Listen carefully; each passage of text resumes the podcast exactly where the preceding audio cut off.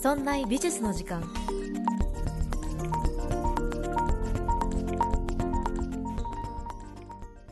美術を身近にするこの番組「そんな美術の時間」そんなプロジェクトラチがお送りいたします。さてもうすぐクリスマスですよ。クリスマスですよ。何しますか？私のねクリスマスイブの予定はもうずっと言ってますけどサルバドール・ムンディの映画を見に行きますよ。レオナルド・ダ・ヴィンチが描いたとされていたいた。あのサルバドール・ムンディの絵を、えー、映画を見ていきます。皆さんはいかがお過ごしでしょうか？これを聞いている時は23日かな？なので、まあ、今週末がクリスマスの日クリスマスイブの日になってくるかなと思います。いやいやラチさん。クリスマスなんて私には何の予定もありません。すっからかんでございますと。クリスマスのくの字も見たくありません。そんな暇していられませんと。いう方は、えー、ぜひこちらの番組宛てにメールをいただけるといいなと思います。5分ぐらいはちょっと暇つぶしになるかもしれませんよ。さてそんな中、えー、私のところにもメールをね、えー、何通かいただいております。いつもありがとうございます。そんな中で、えー、1通読ませてください。みこちゃんさんからいただきました。ありがとうございます。こんにちは。いつも楽しく拝聴しています。こちらこそありがとうございます。この度は書籍発表おめでとうございます。あ書籍発売おめでとうございます。ありがとうございます。あの書籍をねこのラジオをずっとやっていて、えー、書籍発売する運びとなりました。ポッドキャスターって本書けるんですね。ありがとうございます。ずっと聞いていた番組だったので嬉しくて早速予約しました。発表されていた YouTube ライブを見て思ったのですがモディリアーニってまだやっていませんか？モディリアーニっていう画家の名前ですね。私はモディリアーニの不思議な作風が好きです。もしお時間あれば取り上げていただけたらいいなと思います。それではお体に気をつけてお過ごしくださいといただきました。ありがとうございます。そうなんですよ。この番組ね、もう176回目ですけれど、この人やってるようでやってないみたいな画家って何人か何名かいるんですよ。なので、まあ、その辺を回収したいなと思っていますのでもしよかったらメールいただけるといいなと思います。この人やってるようでやってないみたいなこう穴場穴場画家いますからね、えー、そういう人たちをちょっと見つけてくれるといいなという感じです。ということで今回はモディリアーニという、えー、画家。をピックアップしていこうかなと思います。また、えー、こちらの番組では、えー、今月末今年の年末までに、えー、質問を募集しています。メールとは別であのまあ普通オタじゃないですけど番組で取り上げてほしい質問を募集しています。番組概要欄から Google フォームを、えー、リンクをねチェックしていただいてそこに、えー、質問フォーム、えー、投稿していただけるといいなと思います。これは、えー、年始の一番最初の番組で、えー、質問コーナー、えー、質問番組やりたいと思っていますのでどしどしご応募ください、えー、内容としては、えー、美術に関する質問。まあ、美術の、まあ、こういうところ僕は気になってるんですけどここに関してどう思いますか？なんていう質問。または番組に関する質問「そんな美術の時間のそんないって何ですか?」ね。それはねよく聞かれる質問です。そして、えー、私に対する質問ももしあれば。あんまりね番組で私のこと喋ってないのでまあ、どこから掘り起こせばいいのやらという感じですけれども、まあ、もしあれば、えー、質問いただけるといいなと思います。書籍が発売されて多分そこで初めて私が1990年生まれというのを発表したと思いますこの番組では、えー、そんなプロジェクトっていうチームで、えー、ポッドキャスト配信をしていますがそのリーダーである竹内さんに女性は年齢を隠しとけっていうこのお言葉をね忠実に守っていたんですけれども先日そのリーダーの竹内さんから「俺そんなこと言ったっけ?」っていうすっときょうな声で帰ってきたのでまあいいのかなと思って書籍には発表いたしました。まあねその辺もありますので、まあ、ちょこちょこ自分に関することも言えたらいいなと思っています。そしてえっ、ー、とふつおた的なやつも欲しいなと思っています。レイディオなんでね。レイディオっぽいことをやりたいなと思っていますのでよかったら見てください。ということで、えー、今回176回は、えー、モディリアーニについてやっていきます。早速本編に入っていきましょう。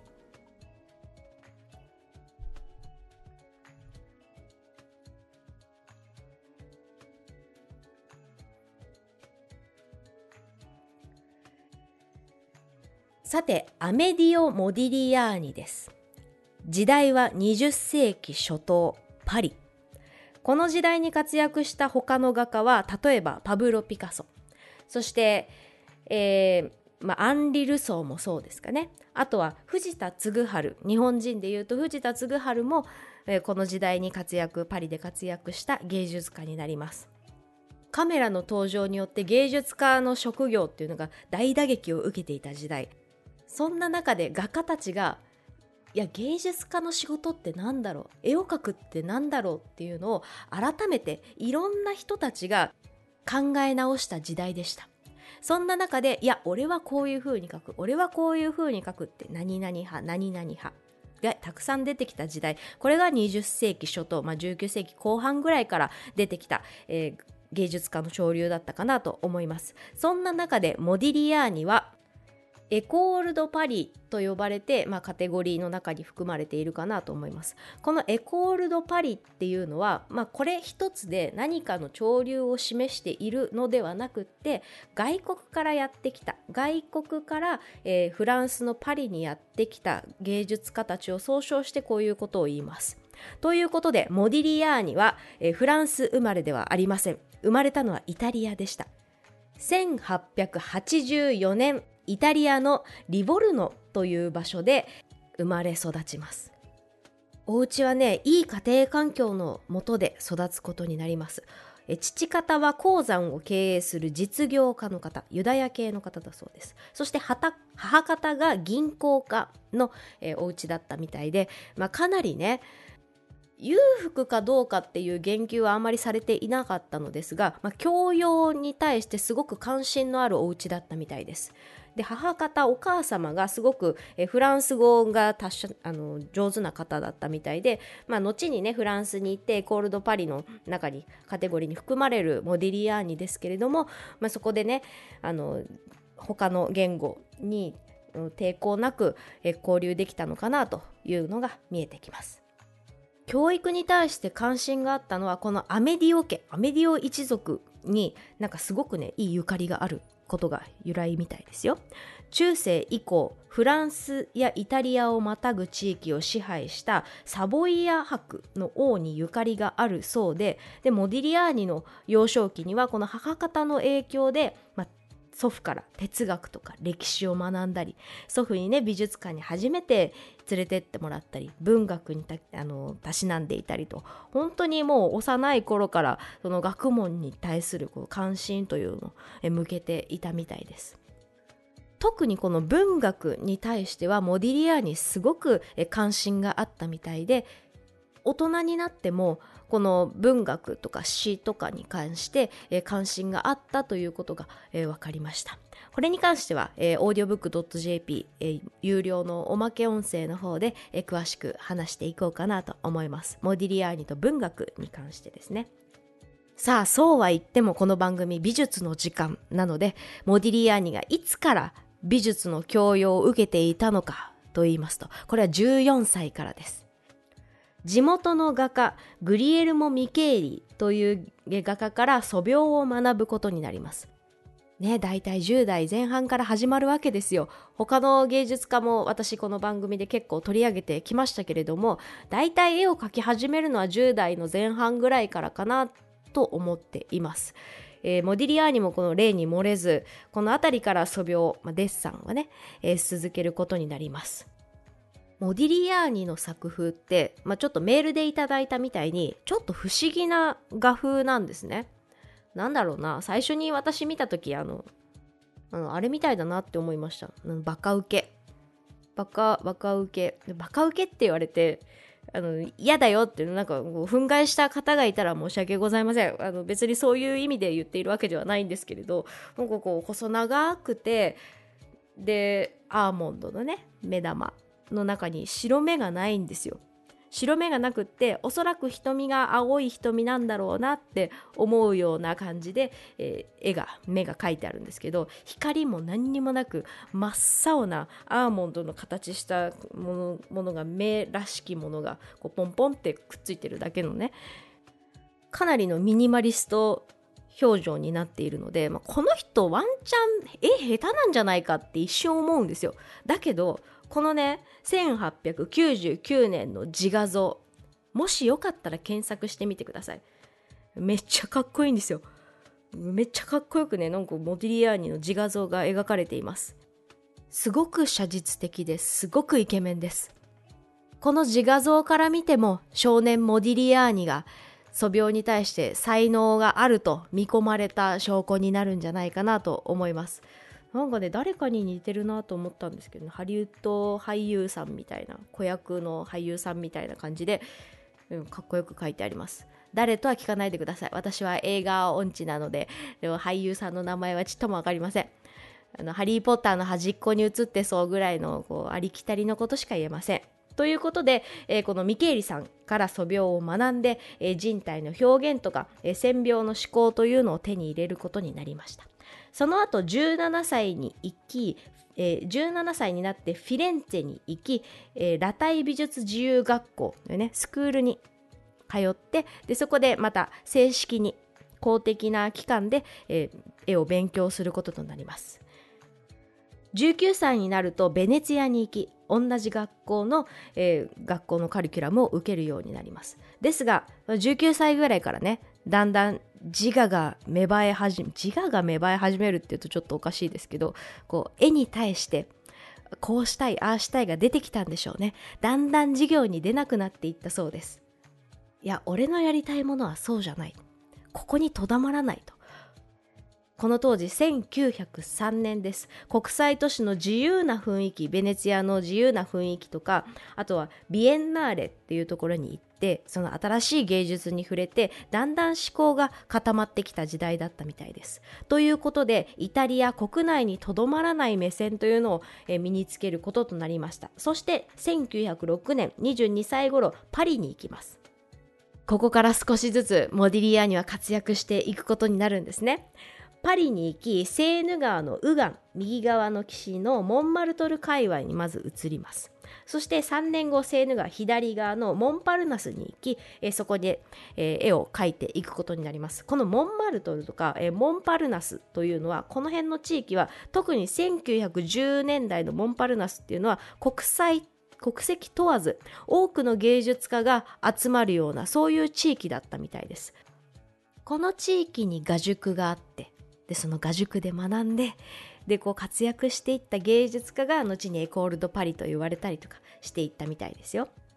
家賃も安く自由な雰囲気に、え魅了されていったみたいです。ここにあった共同アトリエラ・リューシュというところが、え貧しい外国人画家がたくさん集まっていた場所だったみたいです。モディリアーニも少しの期間身を寄せていた共同アトリエだったみたいです。このラルーシュにいて活躍した画家といえば、まあ、こうシャガールやりましたよね。あとは藤田嗣治も少しいたみたいです。でこの共同アトリエを設立したのが彫刻家のアルフレッド・ブーシェという人でした。このブーシェがその彫刻家として活躍をしていた中でいやもっと外国人の人たちにも絵を描く環境を与えたいということでこのアトリエを作っていったそうです。特に1910年代というのは、えー、反ユダヤ主義の影響で、まあ、暴力的な攻撃を受けたりとかして、えー、ロシアとか、えー、東欧の人たち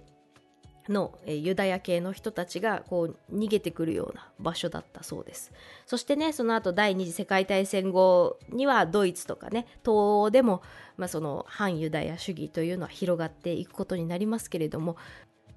そういう人たちにとっても、まあ、いい環境だったのかもしれません。そういう外国人に優しい環境の中で、えー、モディリアーニも活躍することになります。公式デビューしたのが1907年、サロンドートンヌというところで、えー、2点の油絵と5点の水彩画を出品することになります。もうこの辺りからもうありふれた油絵ではなくってモディリアーニらしさもう彼しかできないものをつかもうとしているそんなような作品が登場してくるかなと思います。例えば、まあ、これ検索したいよという方のためにちょっとタイトルだけ言っておくと1907年頃に制作された「青いスカーフの女」とか1908年「女性の胸像胸の像」って書いてね。そのあたりを、えー、もしねもっと知りたいよという方がいれば検索してみてください。古典的な油絵表現からもう離れていてでも何か新しいものをつかもうとしているという作品です。すでにパリでは1872年にクロード・モネが印象日の出を発表しています。美術史はもうこれまでの油絵ではない。また何か新しいものを見せてくれるんじゃないかそうやって湧き立っているうちに1907年パブロ・ピカソがアビニオンの娘たちを発表します。もうこういう狭間ですね。この当時のフランス・パリはこの当時らしい面白さがもう詰め合わせで出てきたかなと思います。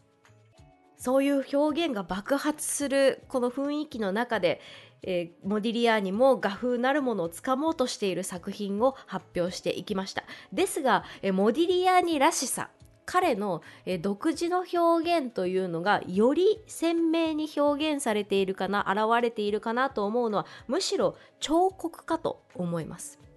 モディリアーニって油絵の印象強いんですけど実は、えー、若い頃初期は彫刻作品を多く手掛けていました。1911年から12年にかけて「頭部」とタイトルが付けられた、えー、石彫えー、石でできた彫刻作品をたくさん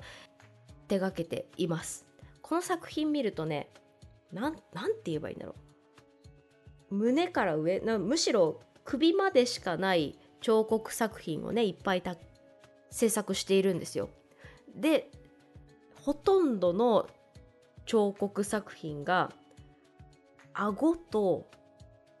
えっと頭頭の額のあたりを掴んでこう縦にグニューって引き伸ばしたみたいな。顔の飴細工作って顎と頭引っ張ってグーって引っ張ったようなそういう彫刻作品がいっぱい出てくるんですね。初めて見た時にこれは古代の彫刻作品かなって私思いました。それぐらい異質なイメージを持たせるような作品だったと思います。当時のパリにはモディリアーニが斬新な造形を作らせるようなそんな環境が整っていました。例えばルーブル美術館には古代エジプトとかギリシャローマ遺産というのが公開されていましたし、えー、トロカデロ民族史博物館とか、えー、ギメ国立美術館。ギメ国立美術館はもともとルーブル美術館にあった東洋のコレクションをその1945年にこうギメ美術館に移動するんですけど、まあ、そういうふうにね、え東洋のコレクションを集めているっていうパリにある美術館があるみたいです。そういった環境の中で植民地に関する見解とか民族学に触れるようなものというのが、え、パリの中に揃っていたかなと思いますちなみにこのアビニオンの娘たちパブロ・ピカソが発表した「アビニオンの娘たち」という作品は、まあ、こういうね異国の民族の文化に触れた影響が出ているというふうに言われています。ということでモディリアーニのこの彫刻作品もアフリカアジアオセアニアなど、えこう他の地域に由来する文化的遺産を見てその影響を受けて制作したのかなというのが出てくるかと思います。それをねあのモディリアニ自身はいや違うと直接ここの作品を見たからこれを作ったとは言っていないんですが明らかに今までの西洋美術の価値観とは逸脱するような作品が展開されていて、まあ、ここがねめちゃくちゃ面白いんですよ。モディリアーニの魅力の一つかなと思います。そういった彫刻作品に力を入れていくわけなんですね。ですがこの彫刻への道は約3年で断念してしまいます。断念して、えー、我々が知っているような油絵作品平面作品に没頭することになりました。それはなぜかっていうと、まあ、一つに病弱だったというところが見えてくるかなと思います。こうモディリアーニってねちっちゃい頃からすんごい病弱なんですよ。例えば11歳に胸膜炎、まあ、胸にお水がたまる病気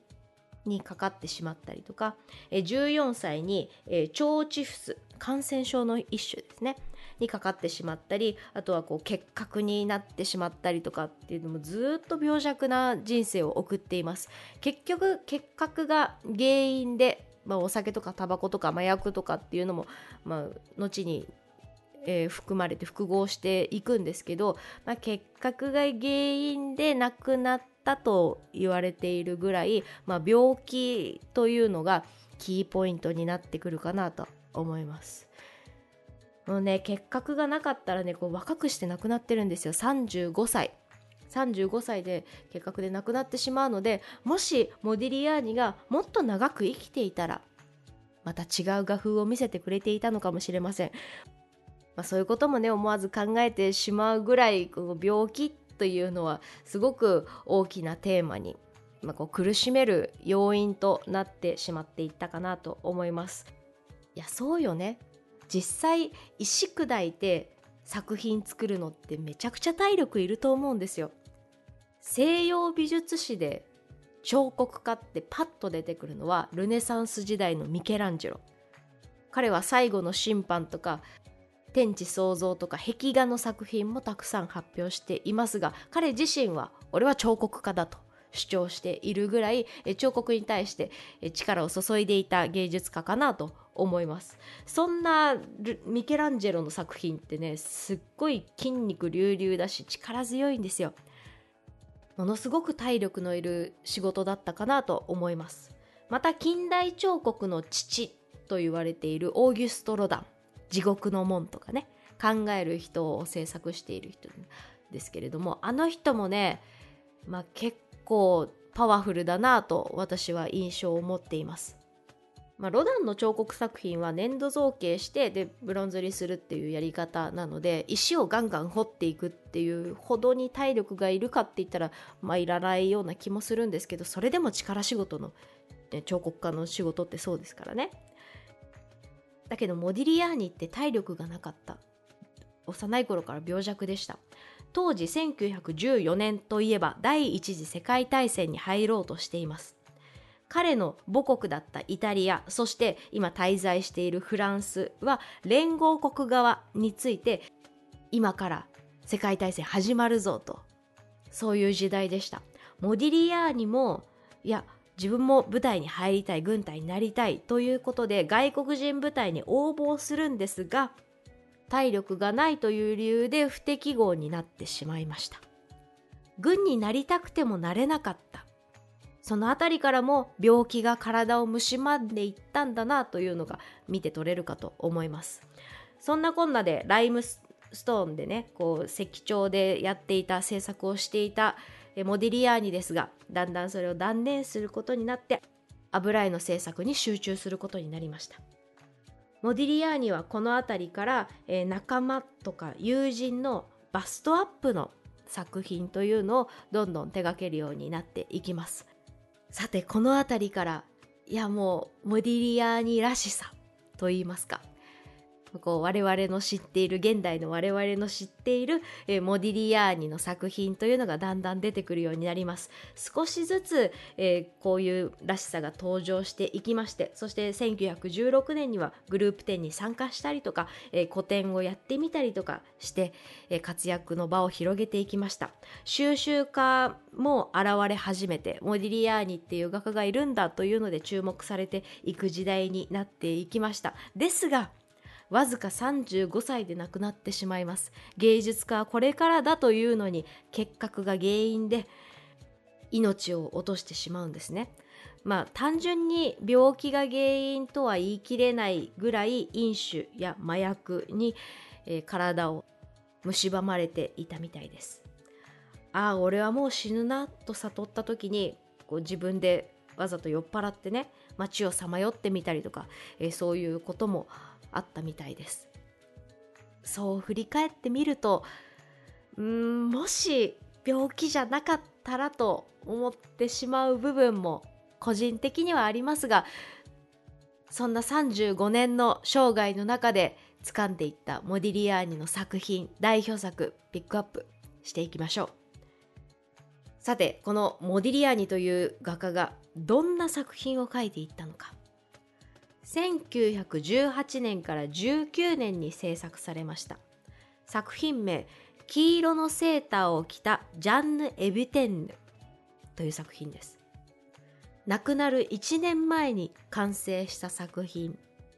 この1枚の作品を通してモディリアーニが完成していった画風。作品の魅力を紐解いていけたらいいなと思います。まあ、この黄色のセーターを着たジャンヌさんの肖像画という作品です。ジャンヌさんは、えー、このモディリアーニ何回も肖像画制作しています。彼女どんな人だったのかなと思って絵画を見るんです。そうしたらいいのか悪いのかデフォルメがきつすぎるのよきつすぎてもう原型がどんな女性だったかがあんまり汲み解けない、まあ、そういう作品になっています顔もねちょっとのっぺりして細長くなって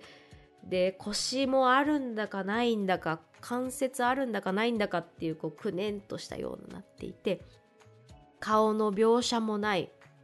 目の表情もほぼないんです。白目もなく光り輝くものもなくただ青一色に塗られているアーモンド型のこの目らしきもの。目に表現が極端にないってちょっと不気味な雰囲気をね表現する時に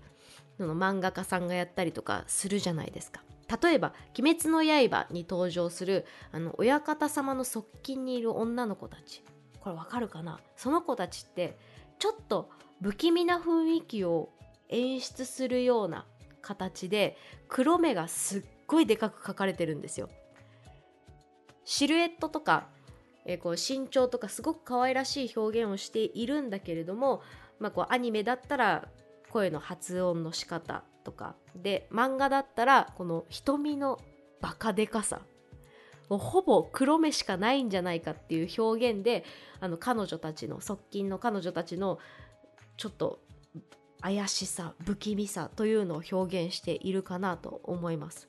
まあ、それを当てはめるとモディリアーニがこのジャンヌの肖像画でもしかして不気味さを表現したかったのかなって思わせるようなそういう表現をしてるんですね。だけど、まあ、反対に健康的な部分もこの絵画作品からは見えてきます。例えば色の表現暖色中心に、えー、この、えー、黄色のセーターを着たジャンヌの肖像っていうのは表現されています。顔の肌も、まあ、黄色をベースに描かれていますし、えー、髪の毛もちょっと茶色がかったような色味の表現をしています。黄色ってね、まあ、例えば色彩心理の感覚から言うと元気でポップな印象を与えるかなと思うので、まあ、この不気味な表現の仕方そしてポップな健康的な表現っていうこうちょっとちぐはぐなところがあるので、まあ、メールをいただいた方ももしかしたらここから不思議さを感じ取ったのかなと思います。また不思議な表現はこの色とか、え目だけではありません。筆使いにも現れています。ストロークって呼ばれるこの筆のタッチのななんていうんですか？粗さ？長さ？がこの手前の描き方も奥の描き方も均等に描かれているんですね。ですが構図としてはまるで奥行きをつけたいかのような構図をとっています。なので構図は奥行きをつけたいだけどストローク F での使い方は全く奥行きを使いたくないようなこの辺からもちぐはぐさというのが見えてくるかなと思います。それに加えて顔はバカウケみたいな縦長のやつですよ。もうなんか骨が入ってんだか入ってないんだかっていう腰のつき方とか。肖像画なのかデフォルメなのか。もう甲をつつけがたいもうむしろデフォルメと言ってくださいみたいな。肖像画って言わないでくださいっていうここの曖昧さで表現している。いろんな角度から見てもこのモディリアーニのこのジャンヌの肖像画っていうのはあの不思議さを表現しているものになるかなと思います。もうここまで来たら私ジャンヌの素顔が知りたい思いました。だからね検索してみたんです。ジャンヌ・エビテヌス。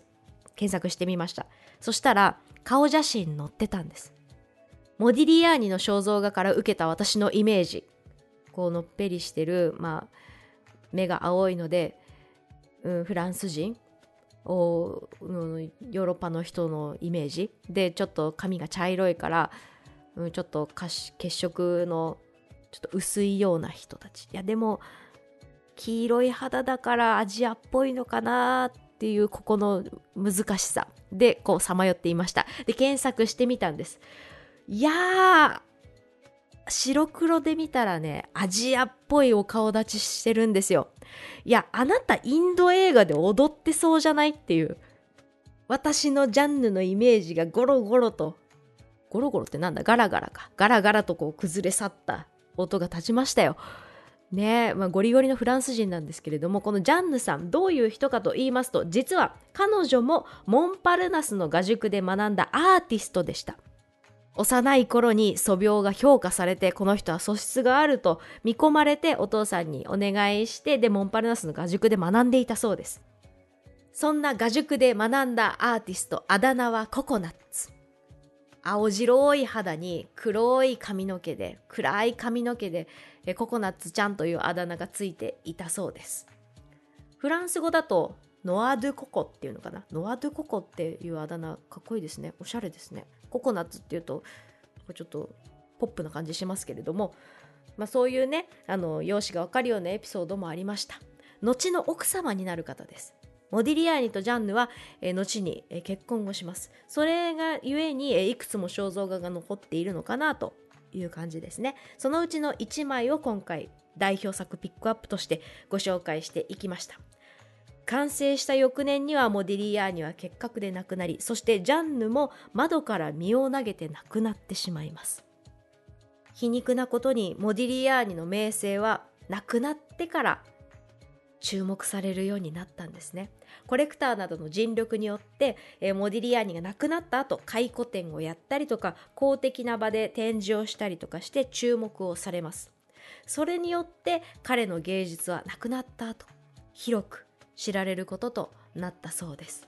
さていかがだったでしょうか？いい教育環境でだけど病弱な体として生まれたモディリアーニでした。多くの刺激を受けながらまるで古代文化に帰るような彫刻に没頭をします。ですが、えー、大戦争のもと彫刻を断念しキャンバスに向かうことになります。そして妻の姿や、えー、いろんな友人知人の姿をずっとキャンバスに描き続けていく。その描き方は独自目線で写し取って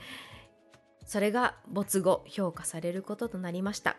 35年の短い人生を含めこの絵画作品はモディリアーニ自身の彼のね人間の内側の味がするような作品と言えるのではないでしょうか。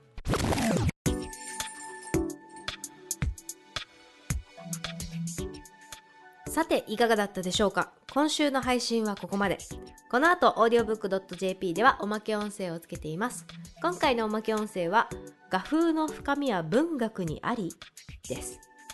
単純化されすぎてもう何が何だか何を見ていいんだかよくわからないモディリアーニの作品ですが実は素朴ではなく深さがあるというのを